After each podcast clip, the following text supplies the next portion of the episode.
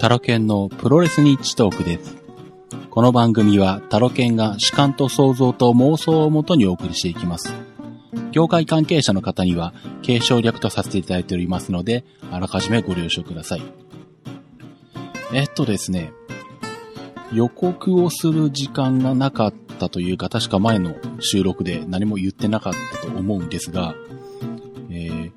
DDT がですね、ニコニコ本社プロレスっていうのをやりまして、まあ、っていうのは、えー DDT が今年の春からですね、えーニコニコ動画の方でですね、えーチャンネルを持って、まあ、そこで、えー試合の中継をしてるんですね。まあ、あれかな、侍で、えーっと、なんだ、毎週の定期放送がなくなったんで、まあ、こっちの方に移ったというかね、こちらの方で定期チャンネルを持つようになったのかな。で、まあ、と言いながら実は、えーっと、なんだ、えーこれが、有料で月額525円か。実はまだ契約してないんですけど。まあ、えーっと、まあ、そんな DDT がですね、えーニコニコ本社で、えープロレスをやるという、えーニコニコ本社プロレスというのが、えー6月の24日に行われたんですけど、これをですね、えーニコニコ本社現地で、えー見れるという、えー観客を、えー一般募集、一般募集っていうかなんだ、抽選で、えー30名様限定で、えー募集しますよというのがですね、えーまあ、情報として流れてきまして、まあ、Facebook、Facebook 内で募集するんで、Facebook をやってることが前提になるんですけどね。あの、まあ、どうせ当たらないだろうと思って、えー申し込みしてみたわけなんですよ。そしたら運よく当たってしまいまして、えーまあ、ちょうど、えーその日、東京に行くしあの仕事の用事があったんで、せっかくなんで、えーこのニコニコ本社プロレスを見るためにですね、えーニコニコ本社に行ってきました。あの、知らなかったんですけど、ニコニコ本社って原宿にあるんですね。でしかも原宿駅を出てから竹下通りを通ってずっと、えー歩いていくとですね、あるんですけど、竹下通りなんて来たのなんいつぶりだ ?30 年ぶりぐらいかみたいな。昔一回ぐらい通ったことあるかもしれないけど、なんか途中で、なんだっけ、店の名前になんかタケノコとか書いてあって、うわ、昔タケノコ族とかって言葉そういえばあったなとか思いながらですね。懐かしいなとか思いながら、えー、まあ時間がなかったんで早足で、えー行ってなんとか間に合ったんですが、ま、えー、場所はそのニコニコ本社の建物の中の2階にある、なんだ、普段は何使ってるんだ？まあ、ニコニコの放送、生放送とかやってる場所なのかよくわかんないんですけど、うん、そこに、まあ、ちょっと、ちょっとした、えひな壇が組んであって、そこに椅子が並べてあって、まあそこに30人ぐらい座れるようになっててですね。えー、まあ、そこに座って、で、ちょうどなんだ。まあ、えー、リングは組むスペースがないで、マットが引いてあって、まあそこで知り合をするような感じですね。その向こう側は、あの、結構全面ガラスに近いような 状態で、こんなところでやって大丈夫なのかっていう感じだったんですけど、まあそこで行われたのが、まあ、えーっと、対戦カードとして上がってるのが、えー1、アントーニオ・ホンダによるハルク・ホーガン体操第一実演会。その後2が、えー原島、石井圭介組対男色 D の中澤マイケル。という内容でした。で、まあ、本当は高木三四郎大社長が試合に出るはずだったんですけど、病気かなんかされてたのかな？調子崩されてまして出れなくて。まあ、えーっと、MC として、ね、あの、実況席に来られてたんですけど、で、あと立ち会い人として、えーっと、久田正義さん、ミリオン出版の方がいて、あと、えーっと、なんだ、ゲーム実況のセントスさん。これよくわかんないんですけどね。あとは、えーっと、ニコ生主になるのかなえーっと、ニュータイプのアイリ、えー男の子カフェバー、ニュータイプ所属。それから、イケてるしやばい長島。ちょっとこの人面白かったんですけどね。あの、スキンヘッドで、えー、しかもな、一切喋らないで、こう、あの、本当に一回も喋れなかったですね。あの、ちょっとホームページ今見てみたんですけど、ちょっと面白いんで、あの、ツイッターでフォローしてきましたが。えーまあ、興味ある方はいけてるし、やばい長島で検索すると出てくるんじゃないかなと思います。あとなんだ、ココ先生。えっと、この人が、えっと、女性生主で、ほぼさんなのかな？確か。まあ結構ニコニコ生放送の中では人気のある方のようです。えー、まあ可愛い方ですね。うん、なんだっけ？年齢21、2とか言ってたかな？うん。なんだ？そのままじゃんみたいな 声があったんですけどね。意外と若すぎず、年食ってすぎずみたいな。まあその辺もあの、なんだろう、まあニコ生とかニコニコしょっちゅう見てる方は結構知られてる存在なのかな。その辺は僕もよくわからないんですけど。まあそういうゲストがいる中で、えっ、ー、と、行われまして。で、まあ一番目のそのアントーニオ・ホンダによるハルク・ホーガン体操。まあ、えー、まあこれもなんだろう、まあ YouTube でね、見ようと思えば見れると思うんで、まあ興味ある方見てもらえればと思うんですけど、まあ結構あの、ハルク・ホーガンの動きが分かってると結構笑えます。で、まあその、えー、なんだ、ラジオ体操のリズムに合わせて、アントンがですね、春交換体操やってる時に福田が乱入してきてですね、アントンはその、春交換体操の動きで、えー、福田と戦ってですね、福田に勝つみたいなですね、まあ、そんな、えー、ネタというかですね、そんなのが、まあ、えー、一つ目。で、その後は、まあ、えー、試合が行われたんですけど、まあ、当然、あの、外に出て行ったりとか、えー、3階のなんか、あれはお土産売り場コーナーなのかなちょっと観客は動いちゃいけないことになってるんで、映像でしか見えなかったんですね、その様子は。うん、まあ結構いろんなところに、えー、行ったりとか、あの、なんだ、それこそ竹下通りの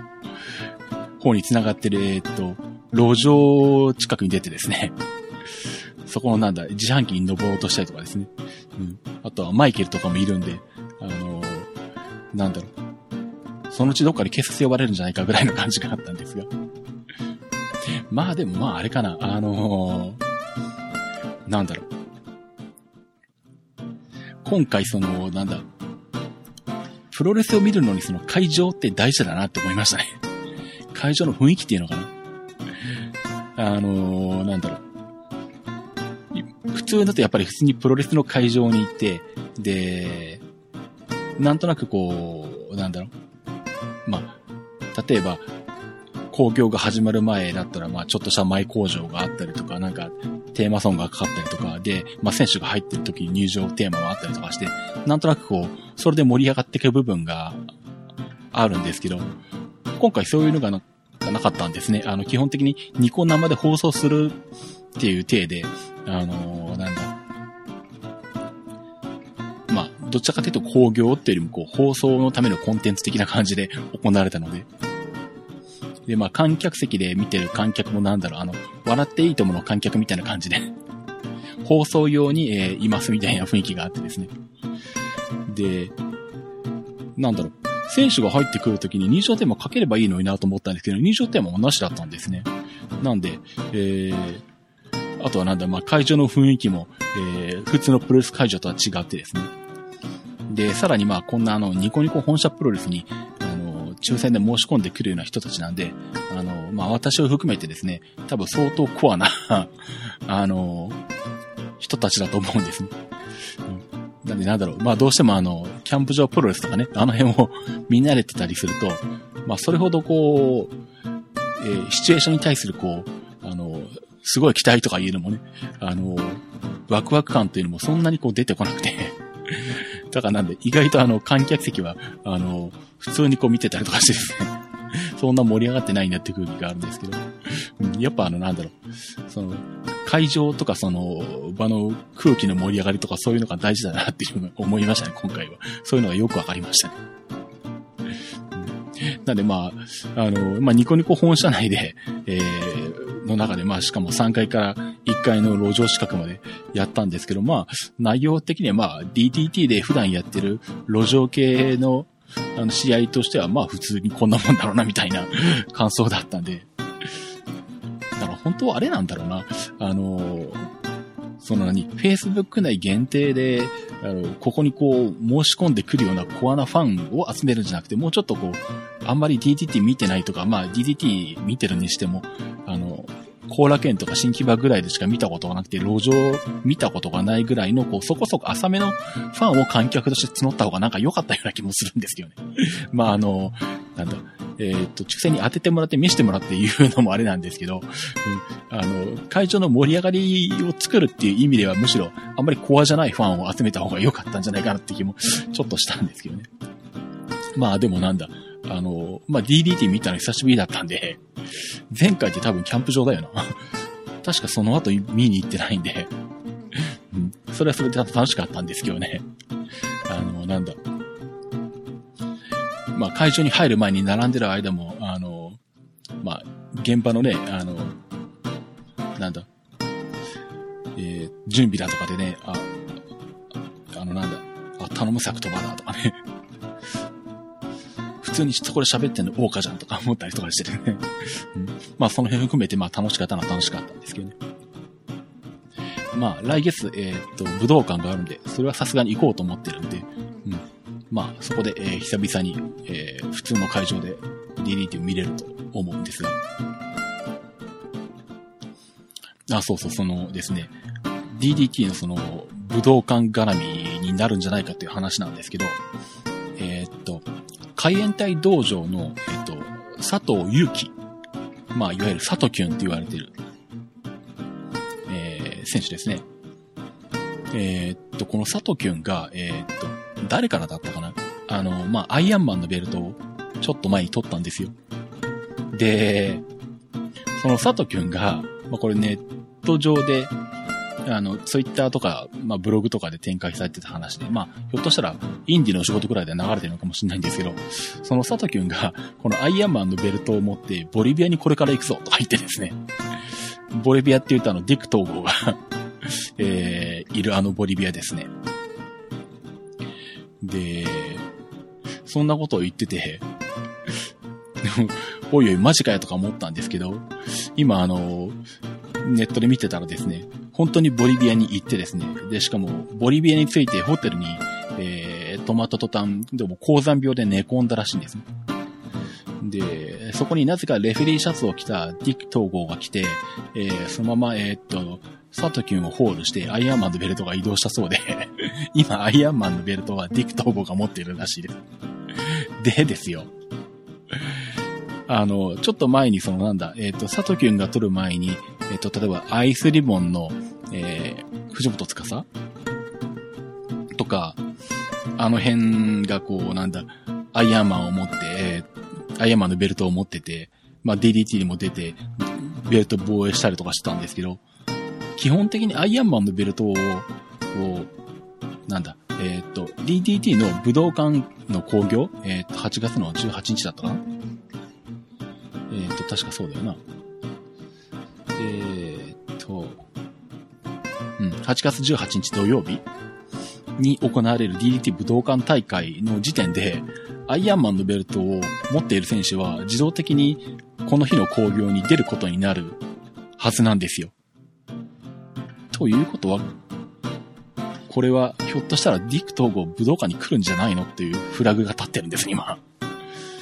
まあ、あの、佐藤君がベルトを取ってボリビアに行くぞって言った時点で飽きたかと思ったんですけど、だからひょっとしてひょっとしたらディック統合がまた見れるかなという期待が今ちょっと膨らんでるところですね。まあ、えー、っと、ボリビアで誰かに取られたら別なんですけど、ボリビアなんでそうそう取られないんじゃないのかな。むしろブリビアであの、いろんなボリビアの選手の間でこう、アイアンマンがこう、回っていくと、それはそれで面白いと思うんですけどね。で、あの、全然聞いたことのない選手が来ると、それはそれで面白いと思うんですけど、まあ、予想するんであれば、やっぱりディクトーが来るんじゃないのかというところになってますけどね。どうなんでしょうね。あの、この1ヶ月の間に、アイアンマンのベルトがどうなるのか。まあ多分あの、現地にいるディクトーご本人のブログでしか情報が発信されないと思うんですけど、ちょっとあの、なるべくチェックしておきたいと思います。で、まあ、えー、そんな感じで来月、えー、DDT 武道館大会に行くんですけど、その前にもう一個観戦が決まってまして、えっとですね、7月の27日、えー、この日にですね、ちょっと前に急に亡くなられた、えー、森谷さん。えー、森谷俊之さんですね。この森谷さんを送る会という、まあ、言ってみれば追悼工業が行われるんですね。まあ、森谷さん、えー、と、亡くなったの？いつだっけ ?5 月だっけ ?6 月だっけ？ちょっとすいません。はっきり覚えてないんですが、まあ、森谷さん、あのー、まあ、ドインディではね、あの、あちこちいろんなところで出ていて、リングネームもいろんな、ね、トリプル M とか、偽オニタとかね。まあ、昔から結構、えー、まあ、DDT なんかも出てましたけど、いろんなところで活躍されてて、静岡プロレスも来てたし、いろんなところでね、あのー、活躍されてた方なんですけど、あの、お子さんの中学校の PTA の会長をされてたんですよね。で、ちょっと前に、ん？その学校でプロレスやったんだったかななんかそんなの話もあったような気がするんですけど、まあなんかその、告別式の中で、その森谷さんへの花向けとして何かできないかみたいな話がなされて、で、まあ、この森谷さんが PTA 会長やられて、やられてたのが、杉並区の、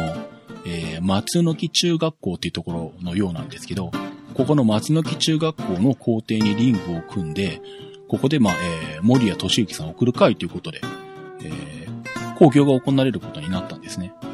で、まあちょっとね、森谷さんを送る会っていうことであれば、これはちょっと行かざるを得ないなということで、えー、観戦に行ってきます。え、っとですね、日にちは、まあ、えー、さっきも言いましたように、7月の27日、金曜日ですね。金曜日の夕方から っていうのもなかなかすごいなって、まあでも学校を使う関係もあるのかもしれないんですけど、金曜日の夕方、えー、っと、3時会場、4時開始になってます。で、場所が杉並区松の木中学校。えっ、と、案内によると、まあ、これ詳しい案内は、あの、須山さんのホームページ。まあ、ブログか。えー、須山博次公爵の身勝手日記って名前のブログなんですけど、えー、まあ、須山さんのブログに情報載ってるんですが、えー、っと、その中学校が JR の高円寺南口からか、もしくは京王線の永福町から、えー、バスで行くと。関東バスもしくは京王バスの、えー、に乗って松の木住宅下車徒歩2分となってますね。会場には駐車場がないので、自動車、自転車、バイクでのご来場はご遠慮くださいとあるんで、まあ、公共交通機関を使ってきてくださいということのようです。どうなんだろうちょっと前にちらっと Google マップで見たら、まあ歩こうと思えば歩けない距離でもないのかなうん。まあ、えー、入場無料です。で、まあ、ただし、えー、っと、会場内には森谷さんへのご香典、お供えを受け付けるスペースを設置する予定とはあるので、まあ、えー、お気持ちがあれば、まあ、お香典なりお供えをすることも可能らしいです。で、対戦カードがもう出てまして、試合順は未定なんですけど、えー、っ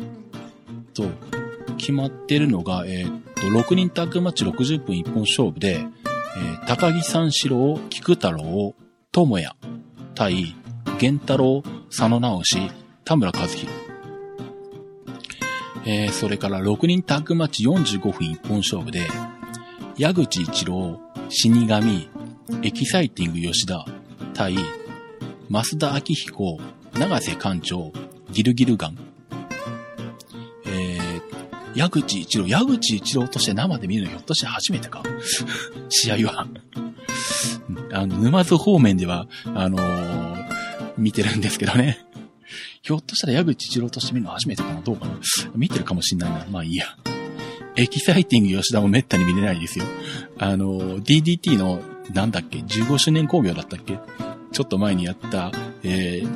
北沢タウンホールの時に、初めて生で見ましたけど、えー、なかなか貴重ですね。あとはなんだ、増田明彦。えー、っと、さっき調べてて初めて知ったんですけど、増田明彦ってあのー、あれなんですね、ザ・グレート・タケルなんですね。ちょっと前にあの、この番組でもご紹介したグレットタケル自主工業、まああそこで事実上の引退発表しちゃったんですけど、の時にもマスター・アキヒコって出てて、うん、誰なんだろうとか思ってたんですけど、で、グレー、タケルだったのかそうだったのか全然分かってなかったっていうですね、ことなんですが。で、えー、っと、あと、そのマスター・アキヒコと長瀬館長と、あとギルギルガン。ギルギルガンもよくわかんないです。埼玉プロレスで出てるのか誰がやってたんだ？うん、まあいいや。あと、えー、っと、決まってるのがバトルロイヤルで参加選手が、えー、黒田哲弘。えー、黒田久しぶりですね。うん、それから三上。三上って、そうか。怪我をして、えー、っと、まあこれ収録してるの21日土曜日なんですけど、22日の DDT 後楽園大会で復帰するんですよね。で、復帰の相手が藤波辰巳なんですけど、そうか。復帰してるから間に合うんだ。うん。で、あと、他にバトルロイヤル参加選手で、えー、下田大作、それから不動力也、松崎和彦、スタンガン高村。もうスタンガンも出るんだ。うん。で、ガッツ石島、大輔、山本さん、トイ勝成。まあ、トイちゃんですね。トイマサルですね。がバトルロイヤルで参加と。で、ミックスとタッグマッチ30分一本勝負で、維新力工事、ラ・マルクリアーダ組対、佐々木隆ゆいが。で、ゲストとして、鶴見五郎と沢宗則。なんかメンバーすごいんですけど。これで無料だと、夏休みだし平日とは言っても結構人来るんじゃないのかうん。さすがね、森谷さんの、あの、顔の広さがわかりますね。うん。で、えっ、と、スタッフとして、えー、アイアンマン西田さん、えー、それからブレーメン大島さん、ジャッジ金子さん、伊藤浩平さん、相葉聡さんという内容になってます。うん。まあ、えー、当日なるべく暑くならないことを祈っていただければと思います。まあ、夕方だからそんなめちゃくちゃ暑いことはないか。まあ、えー、そんな工業がありますので、えー、これはちょっと言ってきます。まあ、当日もツイッターかなんかでつぶやくと思いますし、まあ、えー、見てきた感想なんかはまたお話ししたいと思ってます。うん。というところですかね。はい。えー、では、私、タロケン、えー、ツイッターの方やってまして、アカウントは、アットマーク、タロケントークになっています。アットマーク、t-a-r-o-k-e-n-t-a-l-k。えー、この番組の他にですね、えー、鉄道番組の鉄道日トーク、えー、IT デジタル系の IT マイティ、あと、クリラジの方で、えー、やってる番組、参加してる番組が、えー、毎週日曜配信のトレンドウォッチ、それから、えー、っと、2週間に1回、えー、金曜日配信のクリアジテックアベニュー。えー、あと2週間に1回、えー、曜日は決まってないけど、だいたい月曜日配信になるのかな？うん、の、体操日特ネオ。まあ、体操日特ネオの方は、えー、オリンピックに向けてですね、着々と、えー、配信しておりますんで、よかったら、えー、聞いていただければと思います。まあ、そういった番組の方に、で喋ってますんで、まあ、よろしかったら他の番組も聞いていただければと思います。えー、あと、まあ、えー、私仕事の方はシズマックという、えー、Mac 中心の出張サポートとか、Mac の修理とかですね、データ復帰とかやってます。まあ、Apple で修理できなくなった、えー、古い Mac の修理なんかもやってますんで、よかったらですね、えー、ホームページの方見ていただければと思います。えー、ということで、プロレスニッチトークでした。えー、それではまた。